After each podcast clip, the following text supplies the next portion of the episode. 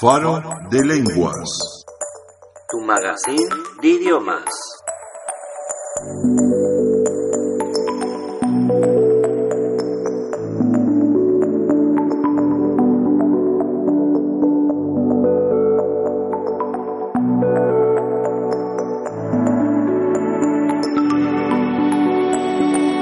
Hola amigos y bienvenidos a otro episodio de Faro de Lenguas Magazine.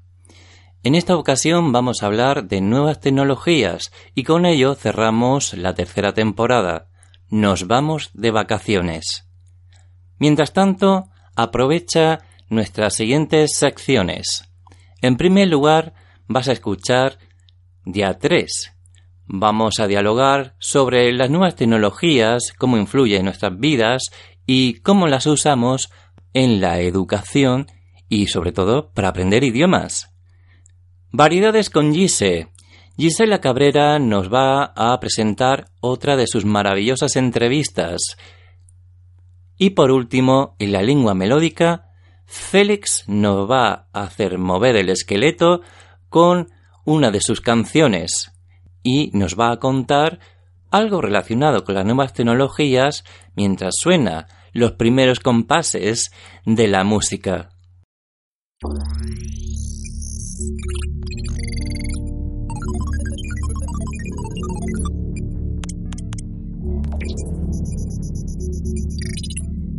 Gracias a las nuevas tecnologías, aprender español ya no es tan costoso como hace 50 años. Usamos aplicaciones como Duolingo, Skype para nuestras clases de español o consultamos blogs, wikis o diccionarios digitales para conseguir información. Hola, les habla Francisco. Hoy vamos a hablar de las nuevas tecnologías con Gise y Félix. Francisco, hola, hola Félix, hola a todos. Sí, las nuevas tecnologías eh, nos ayudan a aprender español, a aprender otros idiomas y también nos ayudan a pues buscar información de una manera mucho más fácil y rápida. Les saluda Gisela Cabrera, encargada de la sección Variedades con Gise. Saludos mundiales a todos y bienvenidos. Hola Francisco, hola Gisela, soy Félix González de la Lengua Melódica para Faro de Lenguas Magazine y es cierto, hay un adagio popular que me gusta mucho y dice que no es culpa de la herramienta, sino de quien utiliza la herramienta. Y esto se aplica muy bien frente a las tecnologías digitales que ahorita imperan en nuestro mundo. Y como no, se promete la conexión mundial y eso se está logrando mucho más rápidamente gracias a las redes sociales, por ejemplo. Y sobre todo, si se utilizan de una muy buena manera, como la educación en este momento. La tecnología permite una educación personalizada, porque según la teoría de las inteligencias múltiples, no podemos enseñar a todos los alumnos de la misma manera. Hace dos décadas, la enseñanza personalizada era una utopía, pero ahora, gracias a la explosión de las nuevas tecnologías, tenemos las herramientas necesarias para producir una revolución en la manera de aprender de los estudiantes. Esto permitirá que cada uno encuentre su propio camino de aprendizaje. ¿Qué opináis? ¿Usáis las nuevas tecnologías para enseñar de forma diferente a la tradicional? Bien, Francisco, pues es una pregunta bien interesante porque hay muchas opiniones al respecto. Hay opiniones que incluso dicen que lo tradicional es mejor y depende de los estudiantes porque muchas veces quieren eh, copiar cosas, eh, quieren solamente dibujar, quieren solamente aprender la gramática, en el caso de eh, aprender español. ¿Y por qué no? Otros eh, pueden jugar, otros eh, quieren aprender de una manera mucho más lúdica, con videos, con música, con visitas a la calle, hablando con la gente.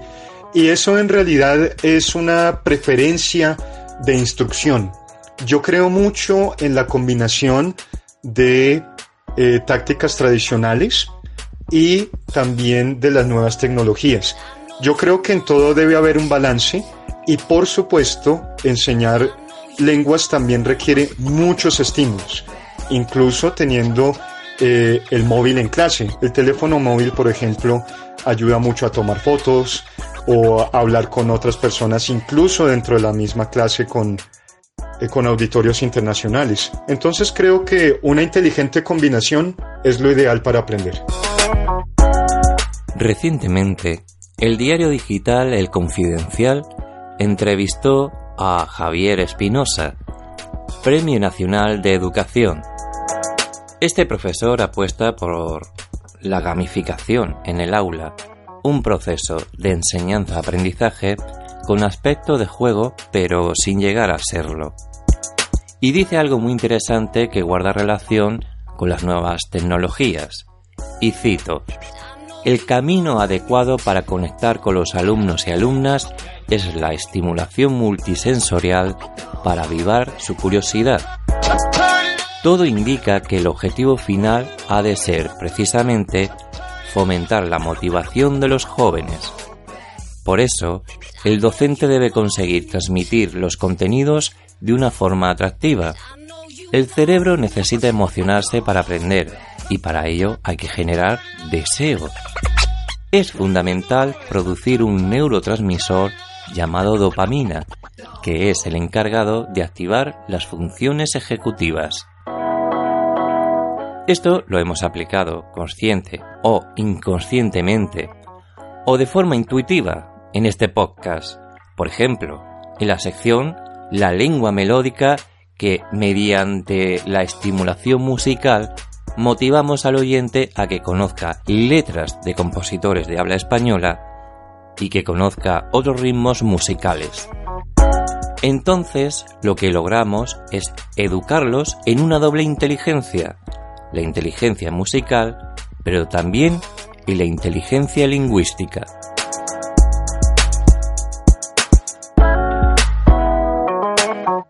Francisco, frente a lo que citas de la gamificación eh, y también de la estimulación de la dopamina o de la emoción, hay un neurocientífico eh, español famoso, Francisco Mora, quien también eh, menciona el hecho de estimular primero la emoción antes de aprender.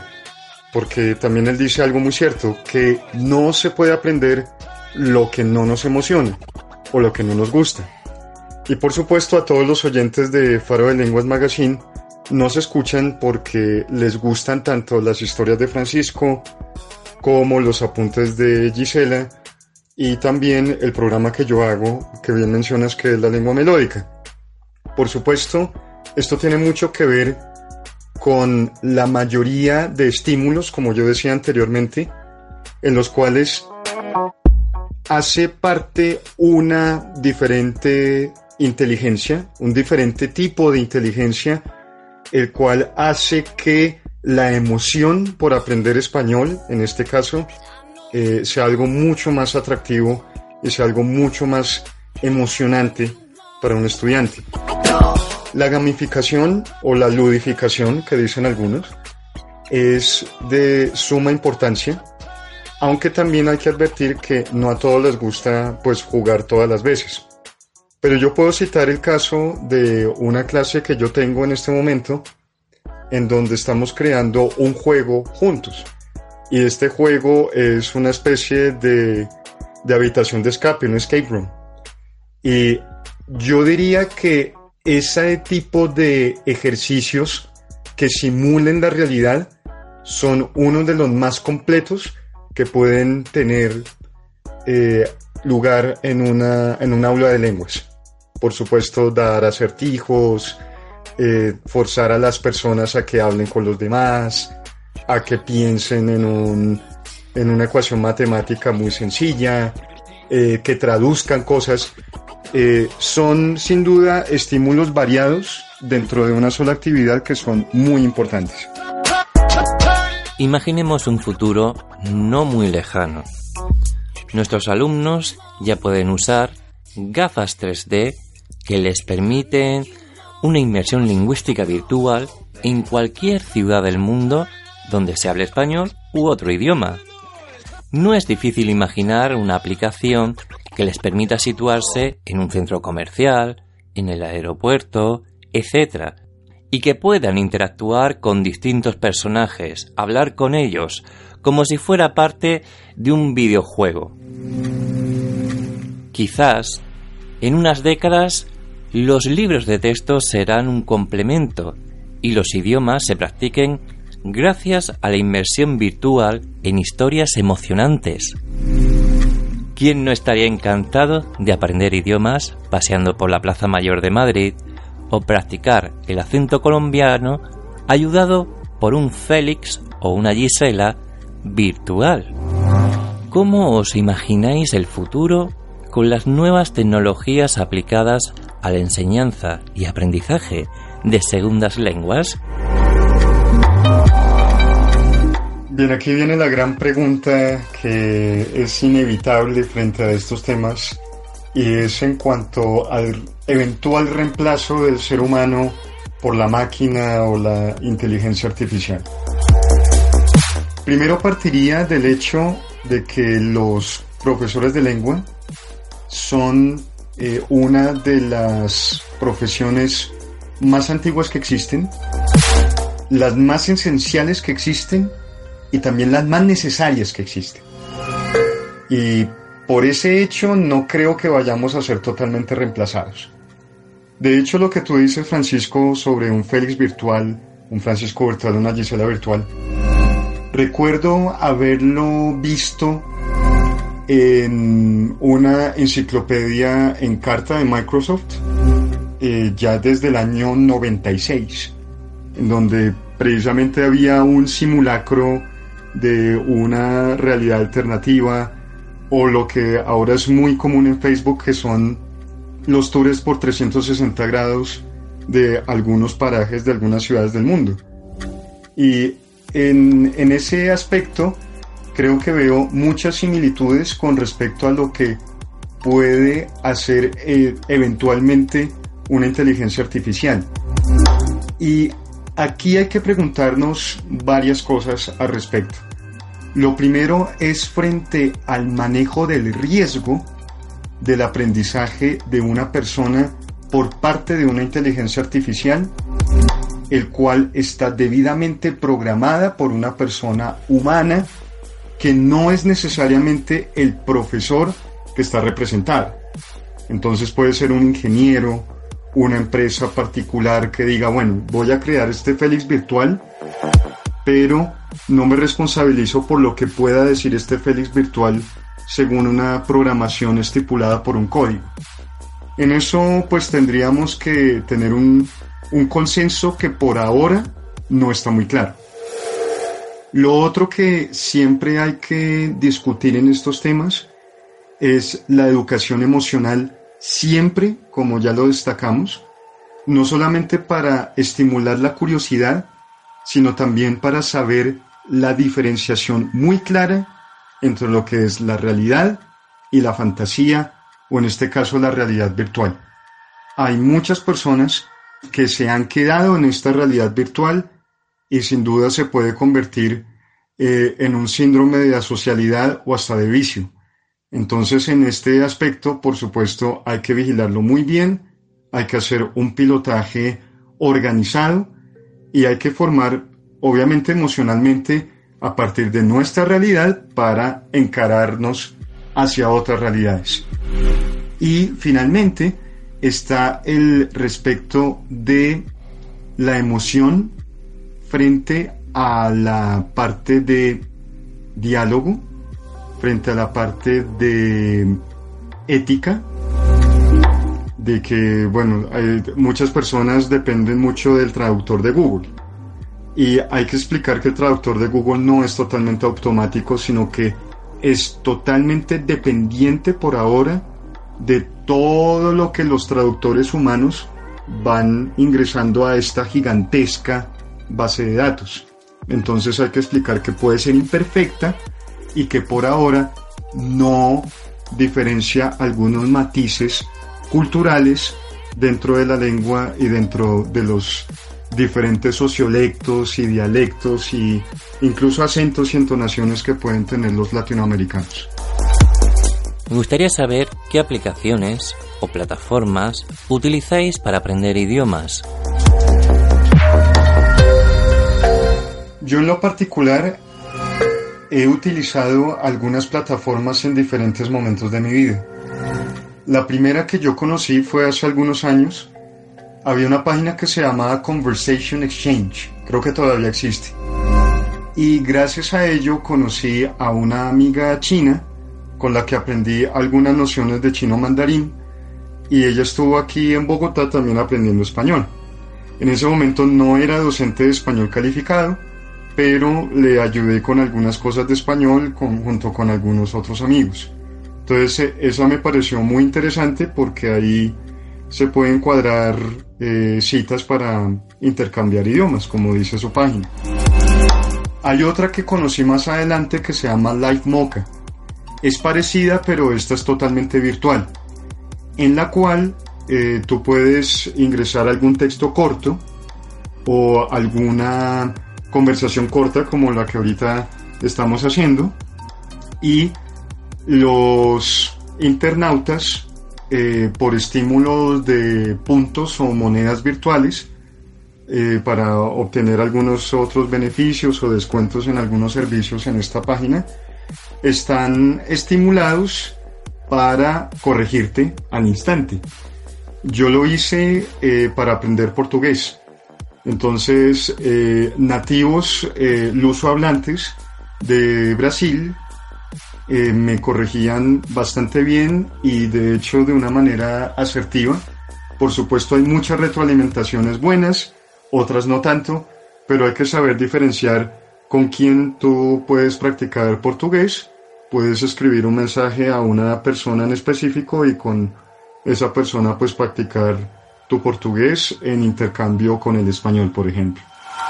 Y hay otra que conocí ahora recientemente, que ahora es muy conocida, que es Duolingo, que pues adolece de la carencia del contacto eh, personal o virtual de las otras dos.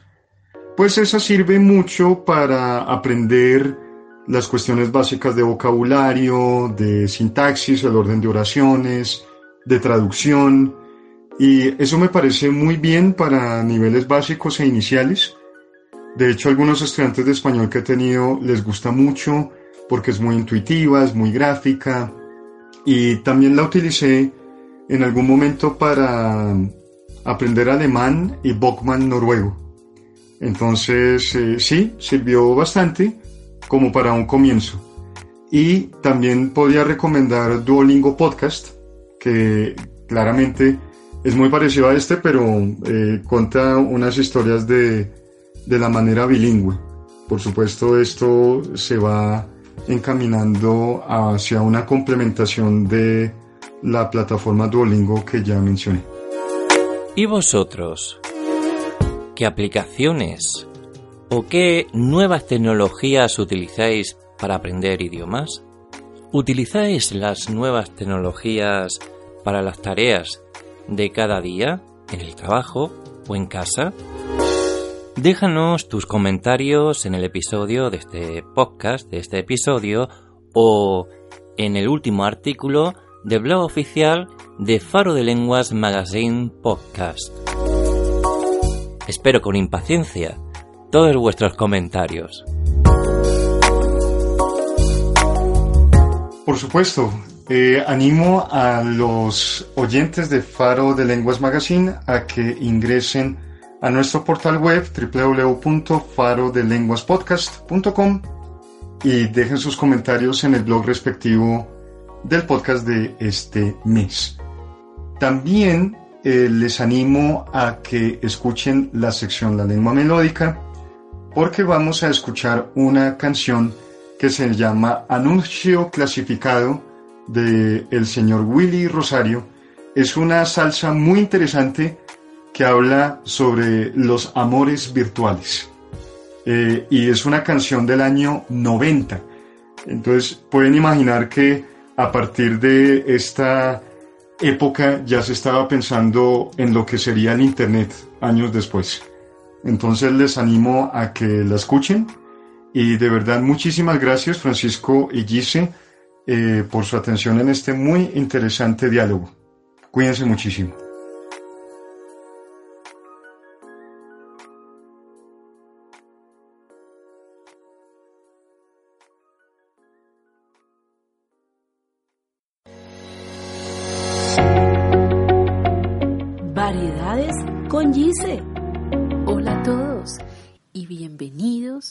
Variedades con Gise, la sección donde puedes aprender todo lo relacionado con la cultura colombiana. En esta ocasión tengo como invitado a Eduardo. Él nos va a contar un poco sobre su experiencia en la ciudad de Bogotá, Colombia. Comencemos. Hola, ¿qué tal? ¿Cómo están? Eh, soy Eduardo Muñoz, eh, soy peruano y tengo 35 años.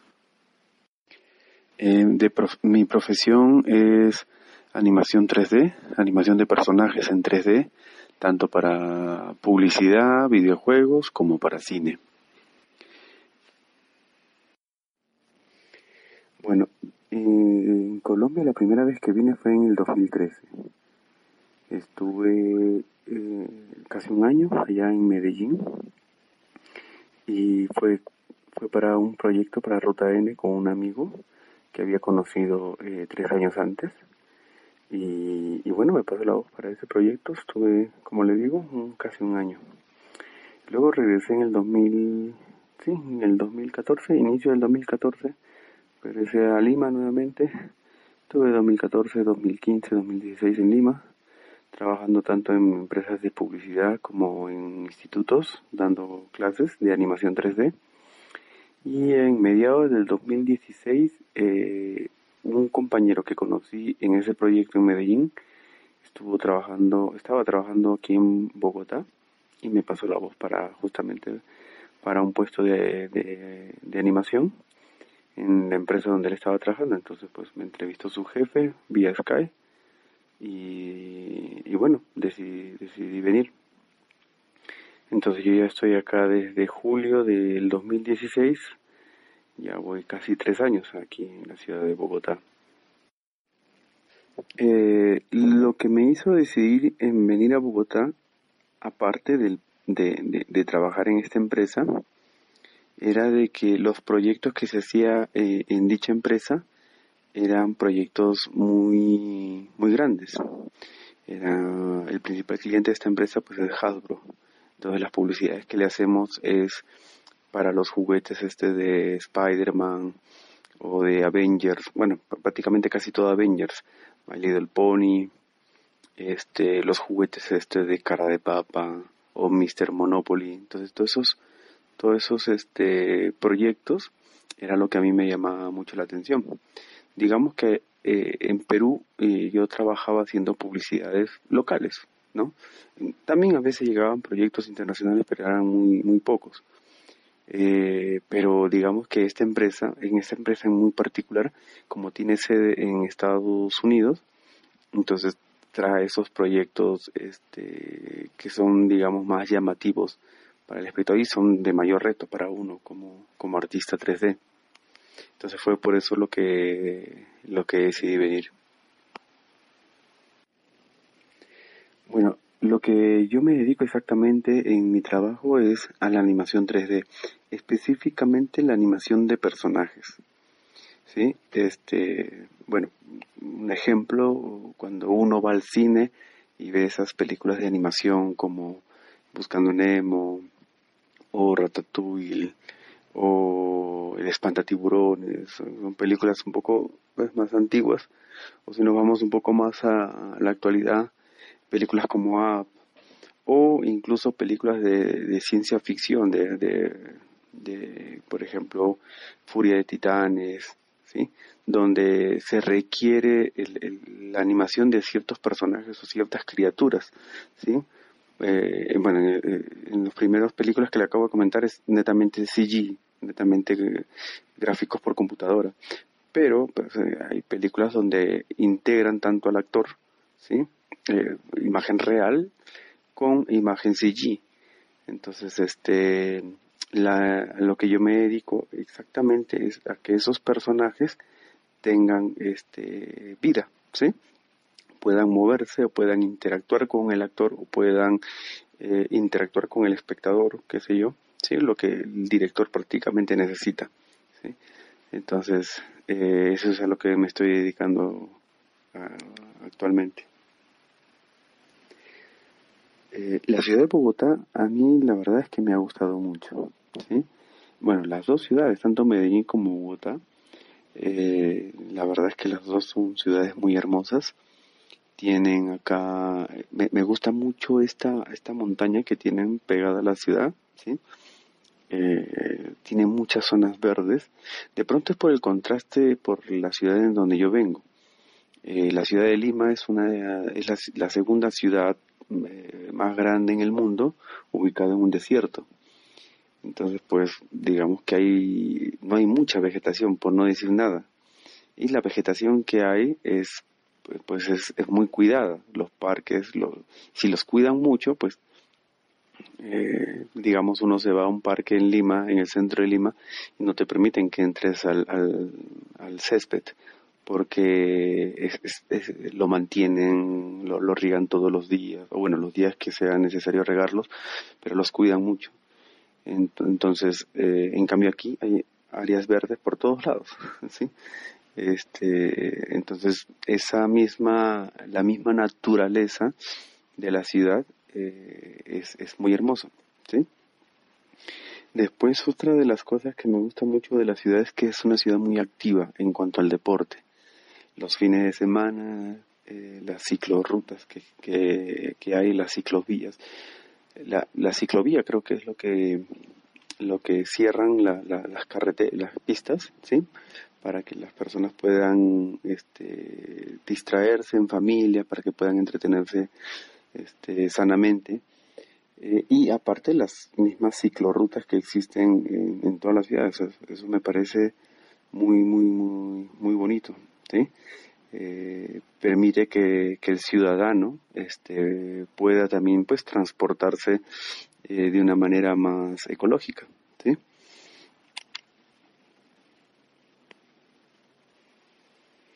Es muy conocido la amabilidad del colombiano. ¿Sí? Pues nosotros eh, en Perú siempre hablamos de que el colombiano tiene es, muy amable a la hora de, de, poder ayudarte en algunas cosas, de poder decirte, oye, mira, eh, no conozco tal dirección, ¿me puedes colaborar? Eh, sí, su merced, claro que sí, ¿no? Eh, o, te, o la forma de saludarte son, son extremadamente amables. Es una de las cosas que también me, me gustó mucho, ¿sí? De, con, con, respecto a la ciudad y, su gente. Adicionalmente a los lugares que he visitado acá en Bogotá han sido el Parque Simón Bolívar. Es gigante ese parque, muy hermoso la verdad. Este, creo que no, no, las veces que le he ido a visitar, este, eh, no me ha, no me, no ha sido suficiente el tiempo que he estado ahí como para poder conocerlo todo, ¿sí? Eh, habré ido un par de veces incluso con bicicleta, y he recorrido todo el alrededor, pero aún así siento que, que, me falta más por conocer. Eh, Monserrate es un lugar muy bonito, eh, desde ahí se puede ver la ciudad entera. También la verdad es que a mí me gustó demasiado ese lugar. Eh, los museos que tienen, sí, son espectaculares y la disponibilidad de poder ingresar, digamos que si mal no recuerdo es una vez al mes eh, gratis, sí. Entonces eso me pareció muy muy bueno, digamos que permite que también que que el ciudadano o el ciudadano extranjero también pues tengan la, la, la, la oportunidad de conocer sus culturas, ¿sí?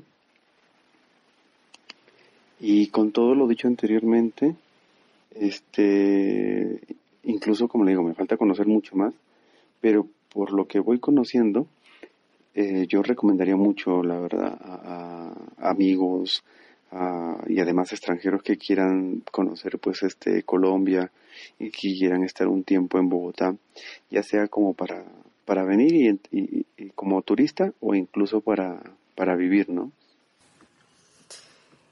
Bueno, muchas gracias a Eduardo y gracias obviamente a ustedes por escuchar Variedades con Gise. En una próxima ocasión nos veremos para continuar con este tema. Un abrazo y saludos mundiales. Chao, chao. Variedades con Gise. Welcome to Faro de Lenguas magazine. Notas de historia.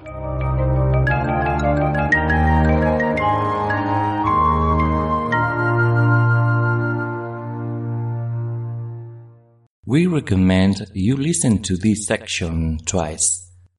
The first one takes some notes about the internet vocabulary and expressions and the second time try to read the transcription of this section while you listen to it carefully.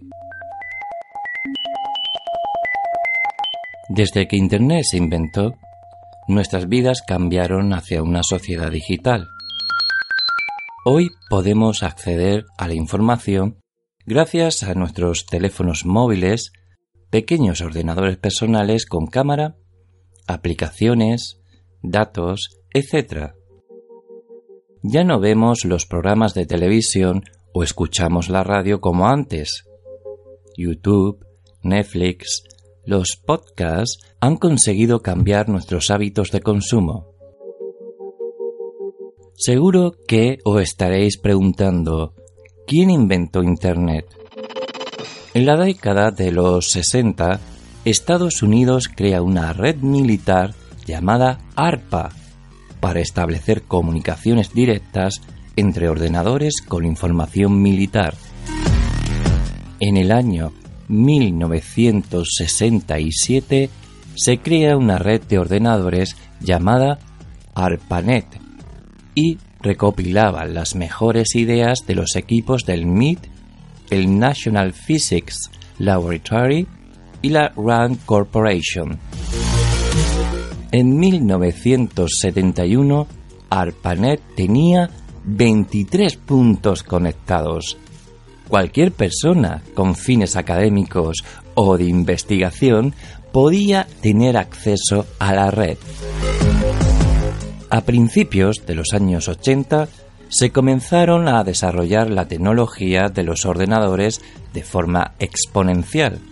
Es entonces cuando apareció el World Wide Web, WWW, una red de sitios diseñada por Tim Berners-Lee y algunos científicos del CERN en Ginebra que pueden ser buscados y mostrados con un protocolo llamado Hypertext Transfer Protocol, HTTP. Se trata de un programa que era gratuito a partir de la publicación de la tecnología WWW en 1993 y de los navegadores como Mosaic, se comenzó a abrir Internet a un público más amplio. Gracias a la evolución de la tecnología, disfrutamos de ordenadores y teléfonos móviles potentes con acceso a Internet. Es normal disfrutar de muchos servicios de Internet como consultar el tiempo, el intercambio de archivos, el envío de mensajes mediante correo electrónico, WhatsApp, Messenger u otras aplicaciones, mantener conversaciones en línea como Skype, etc. Muchas personas utilizan Internet para descargar o bajar música, juegos o películas archivos o programas como antivirus, base de datos, etc. También usamos Internet para colgar fotos en las redes sociales y compartir documentos en la nube de forma gratuita. La conexión a Internet ha mejorado mucho, sobre todo en nuestros hogares. Y gracias a las nuevas tecnologías de transmisión de alta velocidad, como es el caso del acceso a Internet de banda ancha mediante la línea ADSL. Esta tecnología nos permite hablar por teléfono mientras navegamos por Internet. Para navegar en la red es necesario utilizar un navegador o buscador, programa que, una vez instalado en el ordenador o la computadora, permite acceder a documentos alojados en servidores de la red. El correo electrónico es un magnífico servicio de Internet que nos permite enviar y recibir mensajes y adjuntar documentos o imágenes en los mismos. Para abrir una cuenta de correo debemos rellenar un formulario de registro con nuestros datos personales, una dirección de correo electrónico y una contraseña. Con esta cuenta podremos intercambiar información, documentos, datos e imágenes con cualquier persona en el mundo que tenga correo electrónico. By the way, a new post will be published on our official blog. There, you've got the chance to improve your Spanish level and learn the internet vocabulary. To find out more, visit farospanishpodcast.wordpress.com.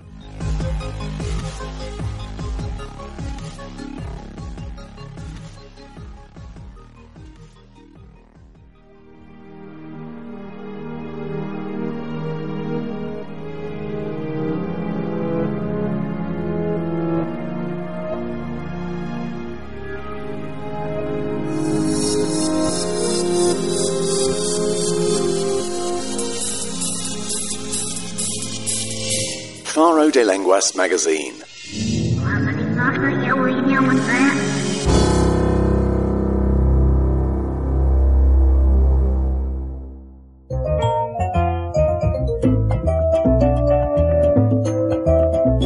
La lengua melódica. Hola a todos, soy Félix González. Bienvenidos a La lengua melódica. Es un espacio donde vas a aprender sobre cultura latinoamericana en español, apreciando sus más hermosas canciones.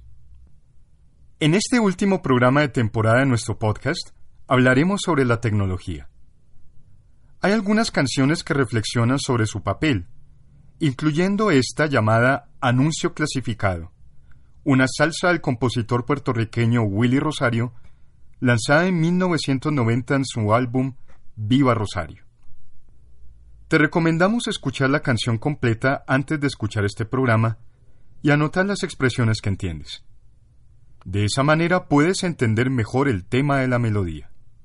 Después de reproducir cada fragmento de la canción en este programa, pausa tu reproductor de audio para reflexionar en su contenido. Luego escucha para responder qué dice la canción en cada una. En esta época aún se utilizan los anuncios clasificados en los diarios para encontrar empleo y vivienda. Pero, ¿qué medios de comunicación son los más populares en la actualidad para este tipo de anuncios? ¿Qué clase de empleo o servicios crees que buscará alguien en esta canción?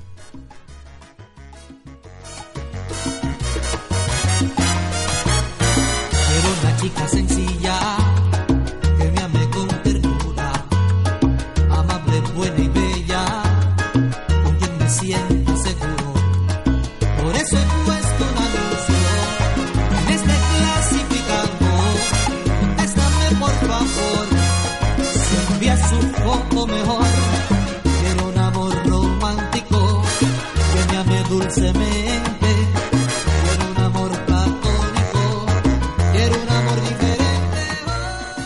Claro, se trata de buscar una pareja.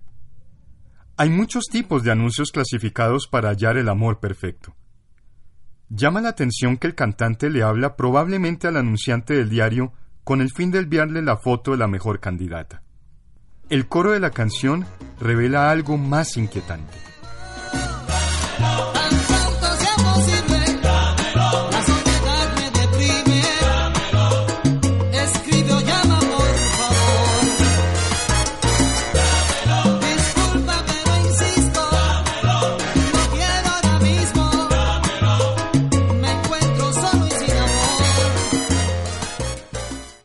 ¿A qué se refiere ese lo en dámelo? ¿Al resultado del clasificado? ¿Al amor? ¿Al prospecto de pareja? Es el desespero por encontrarlo.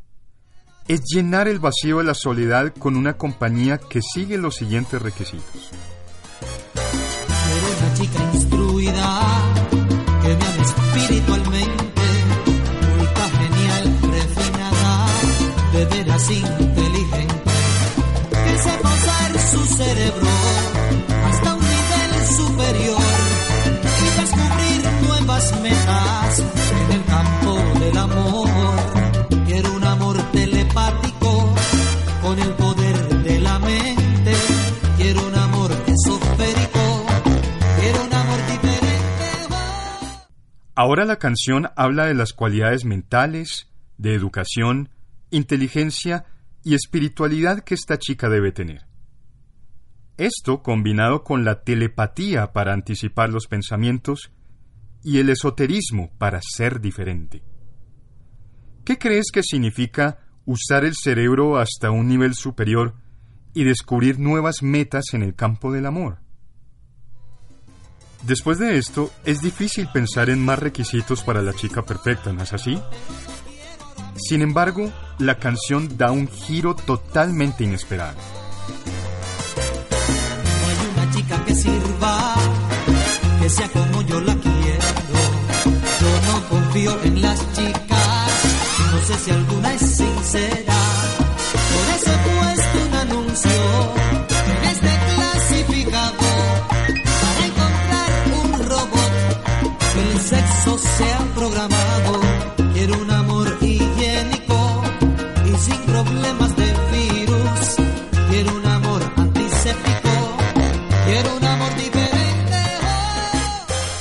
Ya no es a una chica quien busca en el anuncio clasificado, es a un robot, un amor totalmente limpio, no solamente higiénico y antiséptico, sino sin engaños, llena de la exactitud informática de una máquina.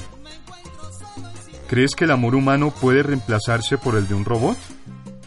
¿Conoces casos similares?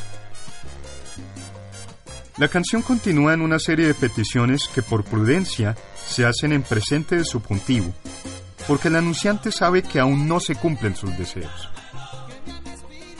¿Crees que ha encontrado su pareja robotizada? If you like this program, you can find us at iVoox, Spotify, Deezer, and iTunes as Faro de Lenguas Magazine. That is F-A-R-O-D-E-L-E-N-G-U-A-S Magazine. As well, visit us our Patreon page, Faro de Lenguas, where you may find really good premium podcasts to keep learning Spanish with music. Desde Bogotá, la capital de Colombia, les habló Félix González en la lengua melódica para Faro de Lenguas Magazine. Hasta la próxima temporada.